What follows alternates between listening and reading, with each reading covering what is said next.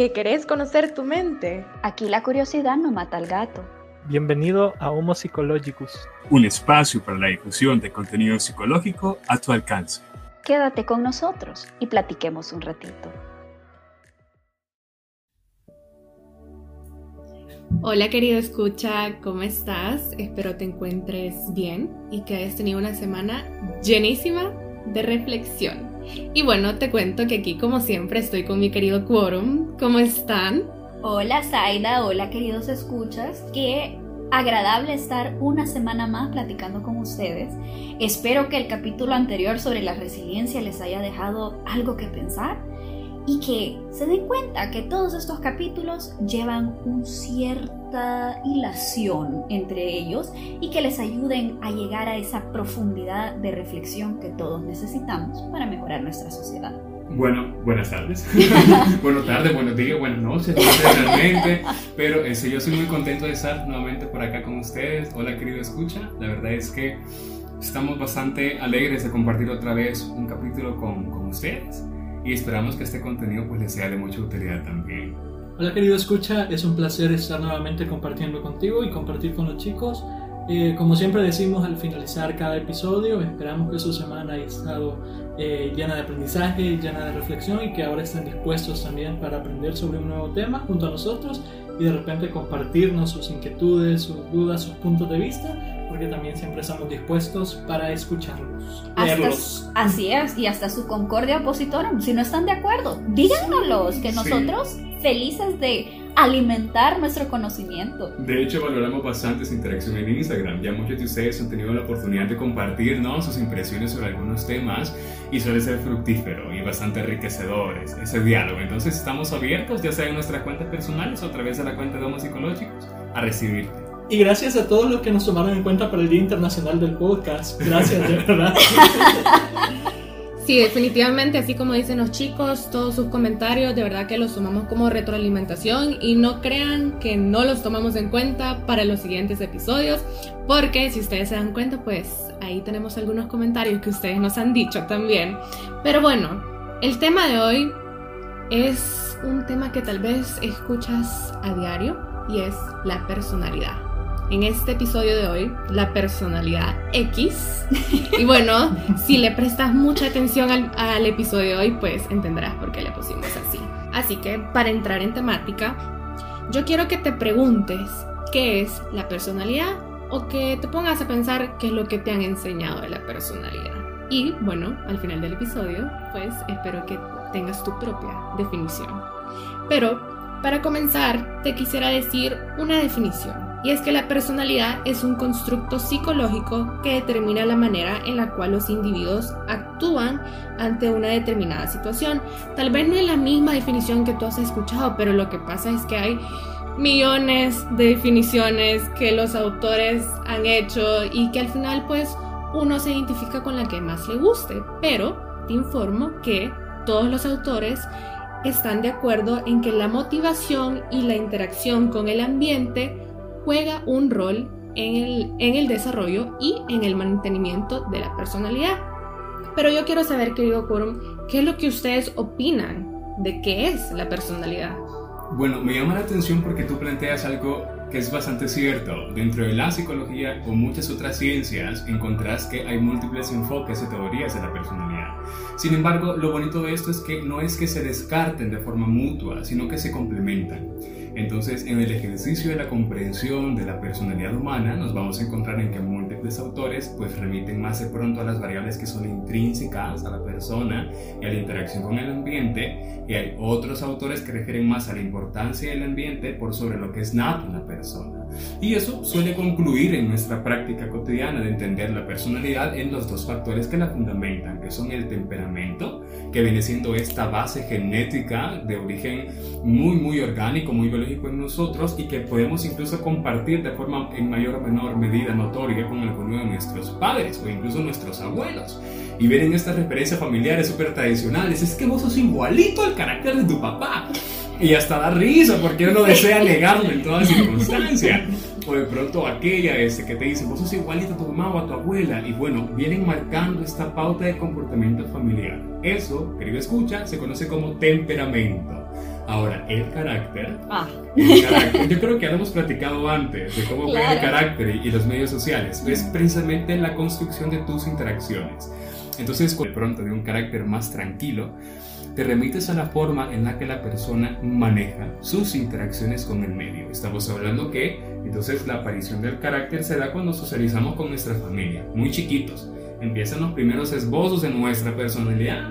Entonces tenés agentes socializadores como la familia, la escuela, tus amigos de la colonia, de la residencial, del barrio, lo que quieras, que van modelando el carácter. básicamente lo que aprendes por parte de tu personalidad. Me parece que es bien interesante estas dos partes, porque si se dan cuenta, en psicología hay una voluntad de unificar todo limpiamente.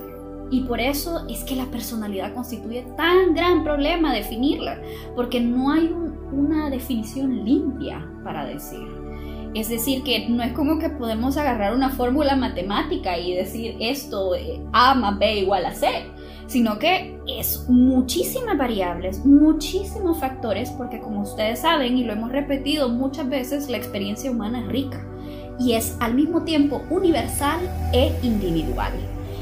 Esto me gusta mucho porque yo ah, ah, estoy bastante adherida a la idea de personalidad de Gordon Allport, que en realidad dentro de la psicología es como el punto de referencia actual de la, de la personalidad. Y a mí me gusta que él incluye en su definición no solamente carácter y temperamento, pero también el desempeño intrapersonal, que es decir, cómo el- la persona entiende e interactúa con otro a través de la empatía y la inteligencia. Ah, ya entramos en otro dominio interesante.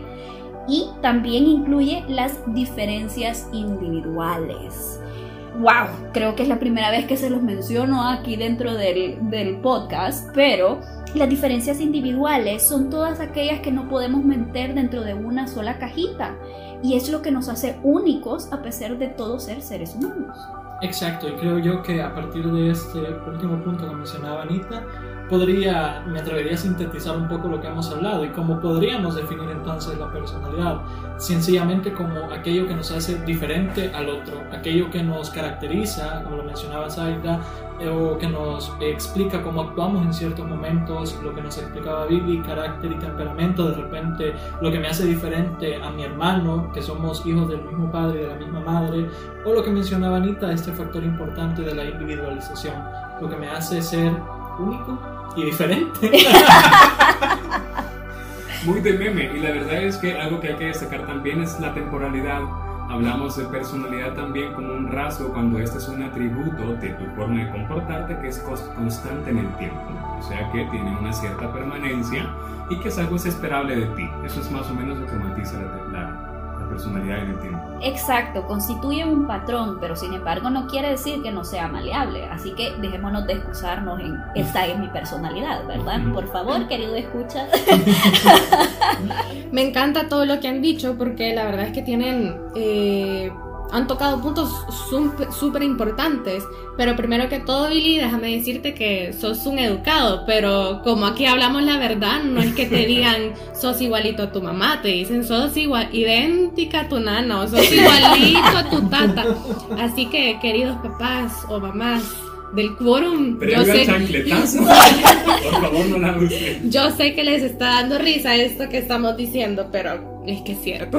Por algo somos sus hijos. Claro, no solo nos los transmitieron con genética, nos los enseñaron también, por cierto. Claro, qué, qué bonito referente Tomás, porque yo creo que es importante siempre considerar el papel de las variables sociales Así en la es. constitución de nuestra personalidad. Entonces, lo creamos o no, el ser salvadoreños en un medio social caracterizado con pautas bien específicas de interacción social nos matiza y como tú mencionas, moldea muchos rasgos de nuestra personalidad. Sí, y bueno, también me llama la atención que hablaron sobre el temperamento y el carácter, y es que esto se tiende a confundir con la personalidad. Son componentes de la personalidad, pero sí quiero que hagamos una diferencia para que quede un poquito claro, el temperamento y el carácter. El temperamento es genético, el carácter es social. ¿Qué quiere decir esto? Que se construye eh, a la medida, a medida que nosotros nos vamos vamos interactuando con nuestro medio. ¿Qué es nuestro medio? Le- Nuestra sociedad salvadoreña, por supuesto, y también nuestros círculos, cercanos y todo eso, como lo mencionó Billy, pero ustedes saben cómo ya habla Billy, les está dando la, la versión sintetizada, Saida. Excelente, Anita. Sacaste 10 porque esa es la respuesta correcta. ya no necesito el comodín. Pero bueno, ¿a qué quiero llegar con esta diferencia entre el temperamento y el carácter? Pues a los rasgos emocionales, cognitivos y comportamentales que conforman la personalidad. A mí me llamaba la atención que antes de que empezáramos a grabar el, episodio, porque te comento que tenemos una gran tertulia antes de comenzar. ¿Quién lo diría? No, quién sabe, ¿verdad? Anita estaba mencionando unos puntos súper interesantes, así que me gustaría que compartieras, eh, bueno, empecemos con los rasgos cognitivos. Bueno, antes de irnos a los cognitivos, creo que es importante que hagamos un recordatorio que es un rasgo, ¿verdad? Porque eh, lo escuchamos a diestra y siniestra, ¿verdad? Es que el rasgo de tu mamá lo veo en ti. Ajá, ok. es de esos términos que se han convertido en genéricos, pero dentro de la psicología tienen su propia definición. El rasgo es la unidad mínima y básica que conforma la estructura de la personalidad. Es decir, es una idea que vendrían siendo como los ladrillos que construyen la, personalidad, si quieres una imagen alegórica para comprenderlo un poco mejor. Entonces, en este caso, Saida hace referencia a los rasgos cognitivos. Los rasgos cognitivos hace referencia a cómo piensas, a cómo funciona ese aspecto intelectual, ese aspecto de creación de ideas con relación a la personalidad. Estos rasgos cognitivos se pueden inferir, es decir, que se pueden deducir a través del uso del lenguaje, por ejemplo, la forma en que hablamos, las palabras que elegimos utilizar, porque sí, siempre estamos eligiendo las palabras aunque no estemos conscientes de ello. También la conducta, la forma en que nosotros nos desenvolvemos con los demás, con nosotros mismos, etcétera, etcétera.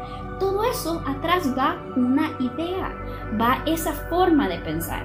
Ya vemos algunos que somos más impulsivos, habemos otros que estamos más de tendencia racional y generalmente a esos nos dicen que somos un poco fríos, pero mm, no es cierto, solo pensamos un poco más profundamente. Me encanta. Y de ahí eh, tenemos el estudio de documentación, que son todas estas pruebas de personalidad que ves por todo el internet y que no todas son válidas, pero hay unas que son muy buenas. Como las cuales, qué princesa Disney sos, pues déjame decirte, quería escuchar que, que, esas no cuentan. Las de Facebook no suelen contar. y no solo no cuentan, sino que ahí estamos viendo qué rasgos componen el estereotipo, no qué rasgos componen la personalidad, solo para cultura general, querido escucha.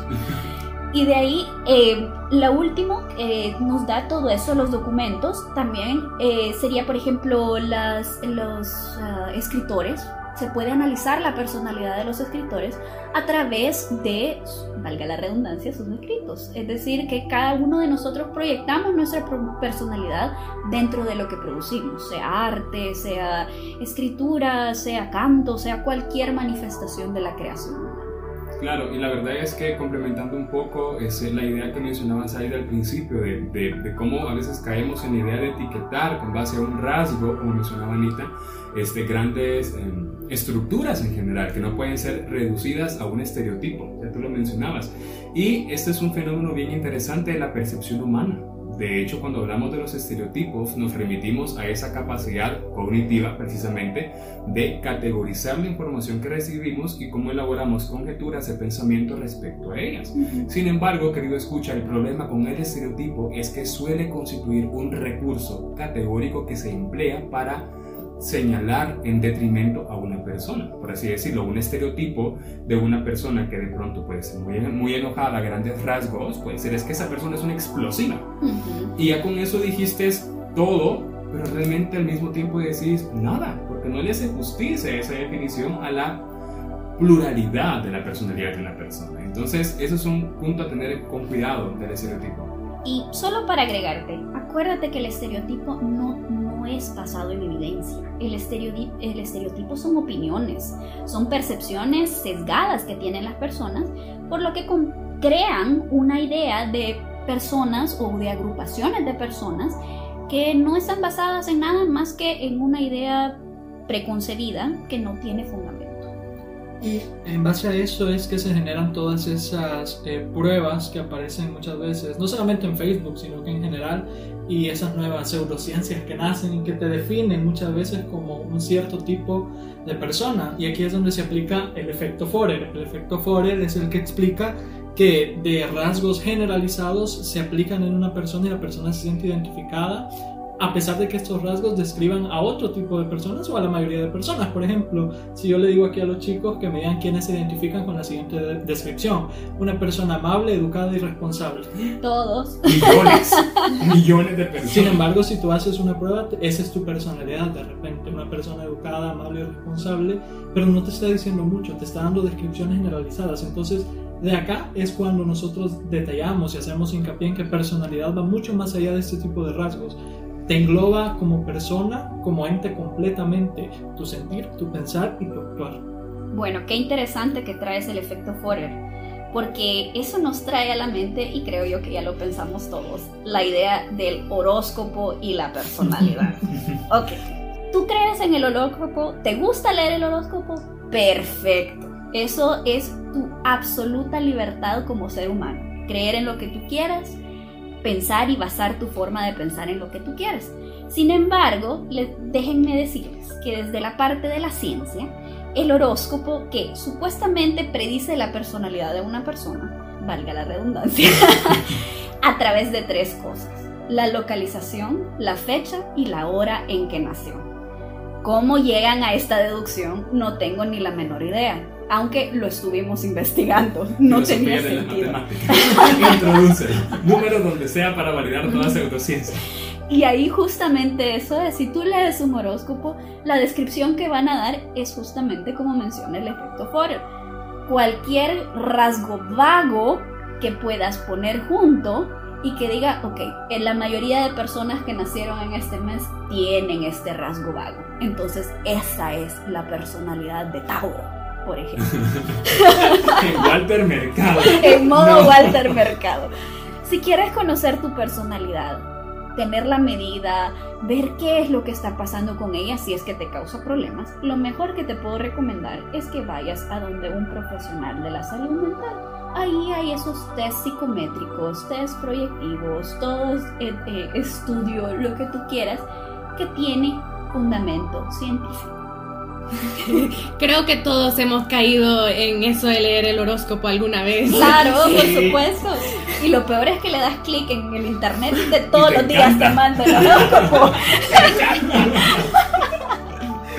Pero me gusta a lo que hemos llegado y tal vez querido escucha te preguntas por qué estamos hablando de los rasgos y especialmente de los cognitivos. Y es porque te quiero eh, comentar que esto forma parte de una triada están las emociones, está la cognición, que se refiere al pensamiento, y los comportamientos. Usualmente nos tendemos a olvidar de lo cognitivo, tendemos a pensar que la personalidad es como una cajita que está ahí adentro de, nuestra cabecita, pero la verdad es que tiene un rol que está formado por tus emociones, tus pensamientos y tus comportamientos. Todo está conectado. Desde el momento en el que tú decides hablarle a alguien, pues ahí están tus emociones, el pensamiento y lo que te llevó a esa acción. Y me gusta lo que mencionan de los estereotipos, chicos, porque hablando de rasgos emocionales, si nosotros vemos a una persona que está llorando, lo primero que pensamos es, es que es una persona débil, tiene una personalidad débil. Pero ¿qué significa esto de personalidad débil? nada. Tal vez es una persona sensible, pero también vemos que si una persona está enojada porque algo le pasó ese día y pues decidió gritar ahí en medio del parqueo, lo primero que vamos a decir es que es una, tiene una personalidad agresiva. Entonces tendemos a, a decir que esta persona es de tal manera y hemos llegado al punto en el que si vemos a una persona el día lunes estaba completamente feliz y el día martes, pues no sé, ocurrió un evento que lo puso triste, llegamos a decir que esta persona tiene personalidades múltiples y lo primero que pensamos es una película fragmentada y pues nada que ver. Pero e-, eso escaló rápido. sí. Pero no, no sé, Billy, tú, tú me estabas comentando algo muy interesante también antes de empezar el episodio sobre este, este tema en particular. Sí, y fíjate que, qué importante es tocarlo, porque pasa lo siguiente, cuando nosotros hablamos, por ejemplo, de rasgos cognitivos de la personalidad, involucra fenómenos como la percepción, la interpretación de la información, el almacenamiento de esta información y la reconstrucción de todo esto para emitir una respuesta.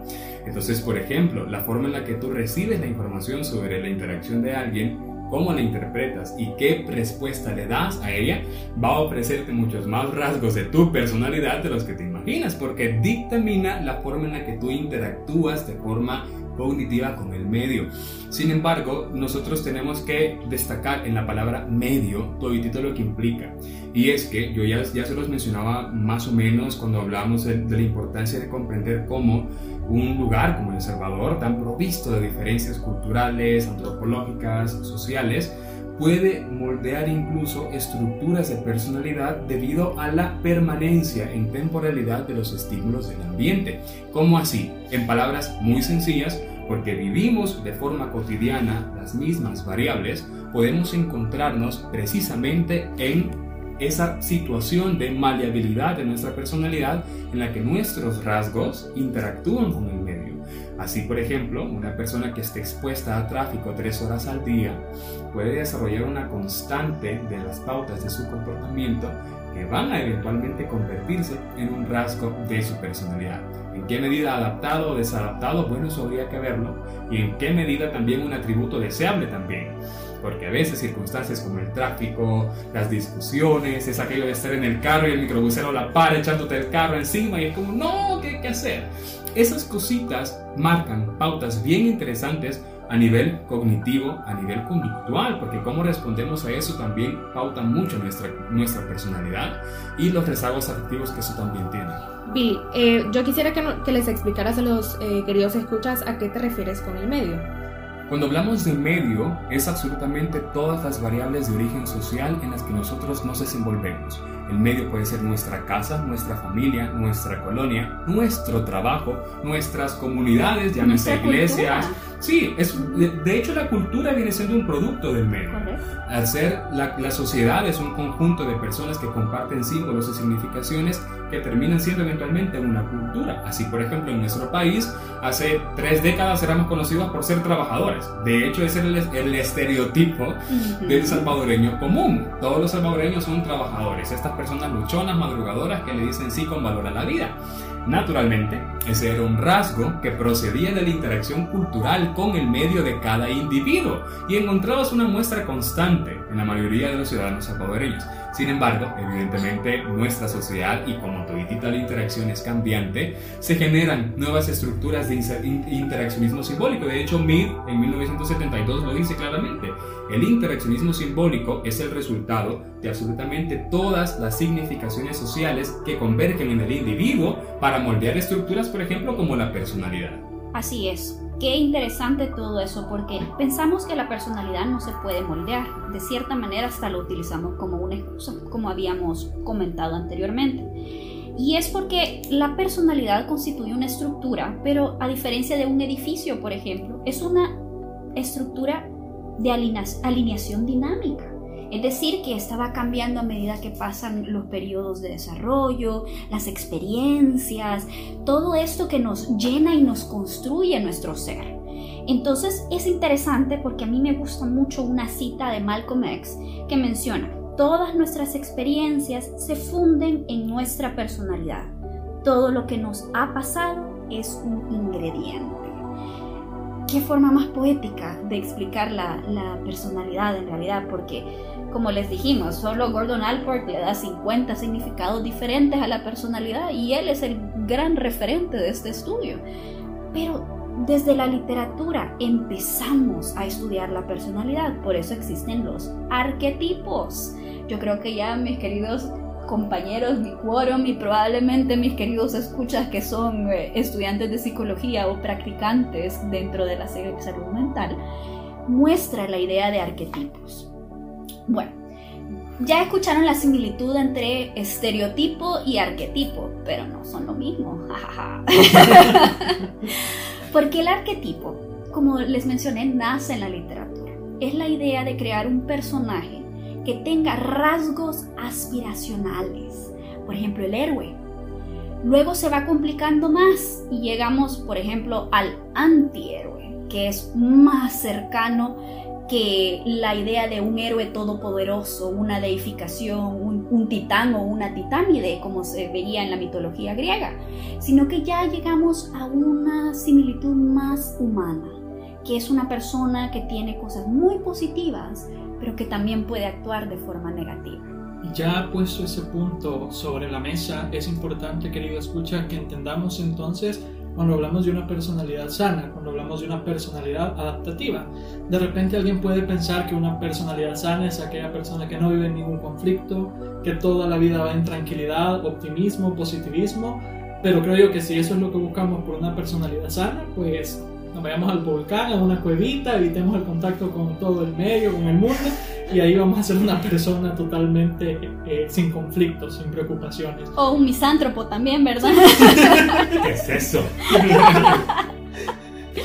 Bueno, un, un, misántropo es una persona que vive en, aisla, en aislamiento, es decir, un, una persona que vive en la, en la cueva. Gracias. Bien, entonces, pero entender que una personalidad sana es una personalidad que se puede adaptar al medio. Y te pongo un ejemplo, de repente yo y Billy, Billy y yo, perdón, somos compañeros. Sí, porque el burro va adelante siempre. Billy y yo somos compañeros, de repente nos tocó hacer un trabajo en pareja y Billy no presentó lo que tenía que presentar en el momento en que teníamos que presentarlo. Ahora resulta. Esto es un caso hipotético. Sí, que... eso no, no, es una experiencia, no somos compañeros. más, allá, más allá de, de, de unos psicológicos, académicamente hablando. Cualquier similitud es pura coincidencia. Sí. Entonces, imagínense qué pasaría si viniera yo, en mi caso, y ensayara y empezara a insultar a Billy. Empezar a decirle muchas cosas y al final terminara súper enojado, haciéndolo a un lado.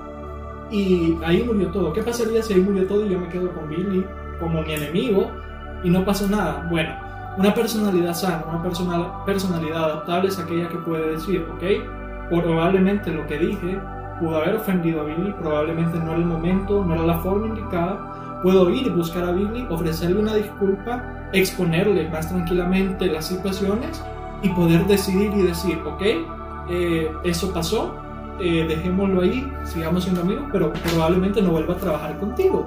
Porque una personalidad sana es capaz, por ejemplo, de pensar y saber qué es aquello que necesita para su vida, cuáles son las situaciones a las que puede enfrentarse, cuáles son las situaciones que de repente puede resistir. De repente Billy me puede decir, es que fíjate que me pasó eso y eso y eso y eso, es una situación de fuerza mayor que no lo pude resolver en el momento y por eso no lo entregué. Una personalidad adaptable puede decir, ok, voy a ser empático con él y le puedo dar una segunda oportunidad pero no dejo las cosas así y de repente esa situación se repitió en el primer año, se repitió en el segundo año, se repitió en el tercer año y así hasta que me gradué, por ejemplo, y terminé peleado con todos mis compañeros, con todos mis docentes, con todos mis eh, las personas que están a mi alrededor. Cuando ya hay afectación en nuestras áreas de la vida cotidiana, cuando ya ni mi familia muchas veces puedo convivir con ellos, cuando no puedo convivir con mis compañeros, cuando en el trabajo no puedo convivir. Y ojo, he identificado que probablemente no es el ambiente, no son las condiciones a las que me someta, sino que hablamos más de interrelación. Ahí es cuando debemos de poner uno, un alto y decir, ok, ¿será que mi personalidad llega a ser sana? ¿Se está adaptando o ya me estoy guiando un poco por el camino largo? Súper buen ejemplo y lo único que puedo decir es que ay, este Billy sí que no. no. Pero no es cierto que no, no escucha, ¿verdad? Más alejado de la realidad no puede estar, por favor. Pero sí, eh, es muy buen ejemplo el, el, que has dado, porque cabal como estaba diciendo Anita, tendemos a decir, es que así soy yo, pero yo te pregunto, ¿así eres tú o así quieres ser? Porque hay una gran diferencia. Y definitivamente a lo que queremos llegar, querido escucha, es que la personalidad es única. En este caso, Herbert actuó de una manera muy específica. Y te estaba diciendo que así fue el primer, segundo y tercer año hasta que se graduó. Esto es su personalidad, porque es la tendencia a actuar de una manera en una determinada situación. ¿A, a qué quiero llegar con esto? que todos vamos a reaccionar de diferente manera. Nunca vamos a reaccionar de la misma eh, forma. Paola no va a, a, responder de la misma manera que yo. E incluso, tú sabías que los gemelos, o sea, gemelos que nacieron el mismo día, con minutos de diferencia, obviamente. Ellos tienen personalidades diferentes, ellos no son iguales, o sea, es increíble todos los estudios, si tú eres curioso, busca los estudios de gemelos y cómo sus personalidades son tan diferentes, incluso sus gustos e incluso hasta, hasta en sus orientaciones sexuales, ellos pueden ser súper diferentes. Y tal como lo estaba diciendo Herbert, una personalidad sana, una personalidad adaptativa es aquella que es congruente con su medio ¿Y a qué me refiero con eso? Pues es una persona que es capaz de aceptar, es responsable, practica la gratitud, es asertivo, pues todos esos valores positivos que tú sabes, porque definitivamente no es una list, un checklist que como, ah, yo tengo esto, eso no, pero sí definitivamente todos tenemos alguna de estas cualidades en un mayor nivel o un poquito que hay que mejorar estos aspectos. Somos imperfectos. Sí. Y solo para que les quede claro, Paola soy yo. Solo que es mi segundo nombre. Perdón, la costumbre. Fuera del, del podcast es Paola, aquí es Anita. Pero a eso es lo que quiero llegar. Una personalidad sana versus una personalidad desadaptativa. Y es algo que nos preocupa, no solo como psicólogos, sino como seres humanos, es que la realidad salvadoreña, puchica, bueno... Enferma la personalidad. Sí, definitivamente. Y bueno, como yo sé que Billy es un gran historiador y pues nos puedes proporcionar información muy significativa, pues le cedo el paso para que nos compartas sobre la personalidad adaptativa que hay en nuestra realidad salvadoreña. Sí, fíjate que cuando nosotros hablamos de personalidad desadaptativa en el marco teórico de la psicología, nosotros ya nos remitimos incluso a estudiar específicamente qué rasgos, como ya mencionaba Anita, qué bloques de esa personalidad que te constituye representan polos de desadaptación tanto personal como interpersonal. Es decir, por ejemplo, que si el rasgo de personalidad este, de pronto de una persona agresiva muy enojada, empieza a pasar una factura en la mayoría de sus áreas de desarrollo vital o si, por ejemplo, estos rasgos de personalidad obsesivos empiezan a desembocar en problemas muy graves de control, por ejemplo, con el medio, que desadaptan a la persona. Y es que nosotros cuando hablamos de, por ejemplo, de problemas de personalidad a nivel de desadaptación, nos remitimos siempre a la categorización que hace el Manual Diagnóstico y Estadístico de Enfermedades Mentales, este, de hecho en su quinta edición por la APA, la Asociación Panamericana de Psiquiatría.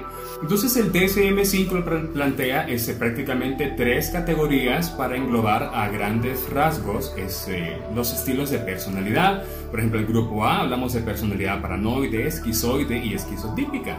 En el grupo B encontramos a las personalidades antisocial, límite histriónico, o narcisista. Y en el grupo C encontramos a las personalidades evasivas, dependientes y obsesivas compulsivas. Si a ti te interesan estas categorías, pues puedes buscarlas, realmente son muy interesantes, te dan un vistazo general de cómo funciona nuestra psique, pero precisamente se basan en esos eh, elementos que constituyen la personalidad, que vienen siendo rasgos del comportamiento, del dinamismo mental del pensamiento y de la afectividad de la persona que perduran en el tiempo y que representan una muestra consistente de su modo de interactuar con el medio. Entonces ya mencionaba Saida la importancia de establecer la relación causal entre aquello que desadapta y que es de origen del medio y aquello que desadapta y procede de nosotros. Entonces es bien importante considerarlo porque podemos pecar a veces de alcanzativo cuando nos ponemos a meditar en el efecto que tienen las circunstancias sobre nosotros, pero ¿qué pasa cuando somos nosotros los que generamos las circunstancias precisamente por la ausencia de un reconocimiento de cómo interactuamos en sociedad? Eso es muy importante para nosotros recalcarlo aquí en Homo Psicológicos. Ustedes saben, queridos escuchas y querido quórum, claro, la importancia que tratamos de darle a la interacción con el otro dentro de nuestra sociedad. Nosotros nos hemos vuelto hedonistas, individualistas y se nos olvida que hasta nuestra personalidad puede tener influencia sobre el otro a través de la conducta, de la forma en que se manifiestan nuestros afectos y cómo se manifiestan nuestros pensamientos. Y es muy importante también hacer una distinción entre personalidad y estado de ánimo. La personalidad, como lo mencionó muy bien Billy, es relativamente estable en el tiempo. El estado de ánimo es temporal. eso cambia según la circunstancia, según nuestra resiliencia, sí, como en el capítulo pasado, y según también nuestras capacidades adaptativas.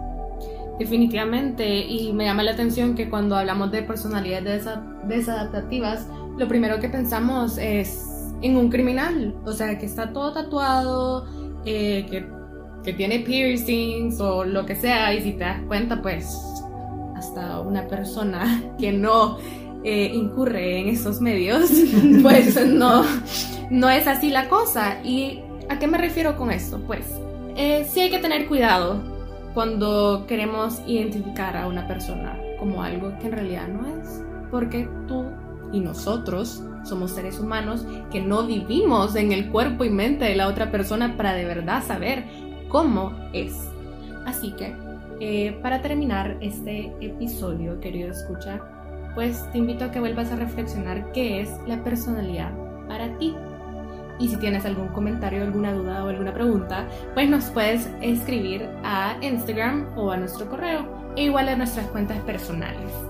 Eh, sin nada más que decir, les agradezco, querido Quorum, por acompañarme un día más. Y pues nos vemos la próxima semana con un episodio que estará muchísimo más interesante y más controversial, pues siempre al estilo Quorum. Sí, querido escucha. Isaida, qué linda forma de despedirnos este día después de tan complejo y sutil reflexión sobre la personalidad. Les recuerdo las personalidades son únicas, pero tampoco son una excusa, ¿verdad?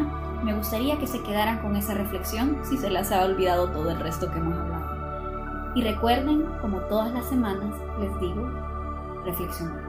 Así es, yo, bueno, en esta ocasión quisiera mandar un saludo muy rápido a algunas personas que han interactuado con nosotros y me gustaría saludar a Juliana Valverde por sus comentarios muy edificantes y también a Antoine este, González, él es un muy buen colaborador con nosotros y sus comentarios han sido muy edificantes. Entonces, ejerciendo gratitud, se les multiplican sus comentarios. Muchas gracias, querido escucha.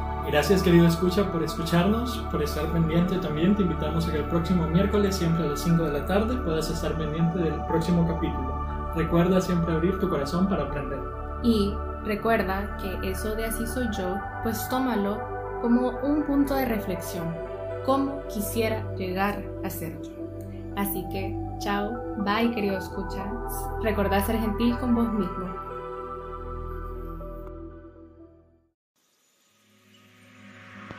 Querido escucha, te agradecemos por haber llegado al final de este episodio y recuerda que si tienes más curiosidad sobre el tema que platicamos hoy, nos puedes escribir a nuestro correo homopsychologicus2020 o a nuestra plataforma de Instagram en la que nos puedes encontrar como homopsychologicus2020.